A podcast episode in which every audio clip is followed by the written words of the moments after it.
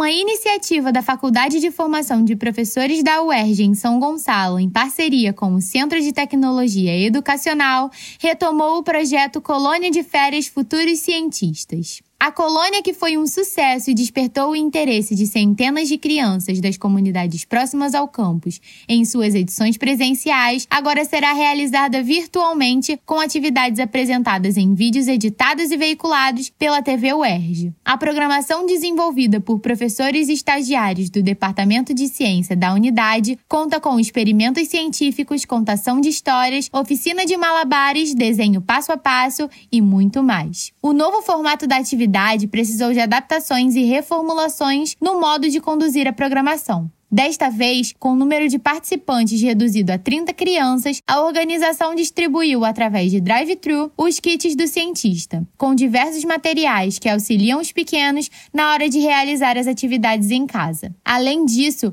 os profissionais responsáveis pela colônia participaram de treinamento para a gravação de vídeos, como foi o caso da oficina promovida por Félix Milese, técnico audiovisual do CTE, que contribuiu para que o material entregue às crianças tivesse a qualidade necessária necessária. Segundo Ellen Beiral, coordenadora da colônia, pensar em uma colônia de férias científica de forma remota para crianças de 7 a 10 anos foi um desafio imenso para todos os envolvidos no projeto. Embora a atividade seja online, os organizadores se mostraram preocupados em manter a interação entre professores, alunos e participantes, já que esse é um dos principais atrativos de uma colônia de férias. Após a estreia de cada atividade, a criançada será convidada para um chat que tem como objetivo debater as atividades e esclarecer dúvidas. Beiral afirma que a equipe buscou agregar momentos de diversão com atividades que trazem conceitos científicos a fim de não repetir o que eles já estão fazendo na escola. As atividades começam no dia 26 de julho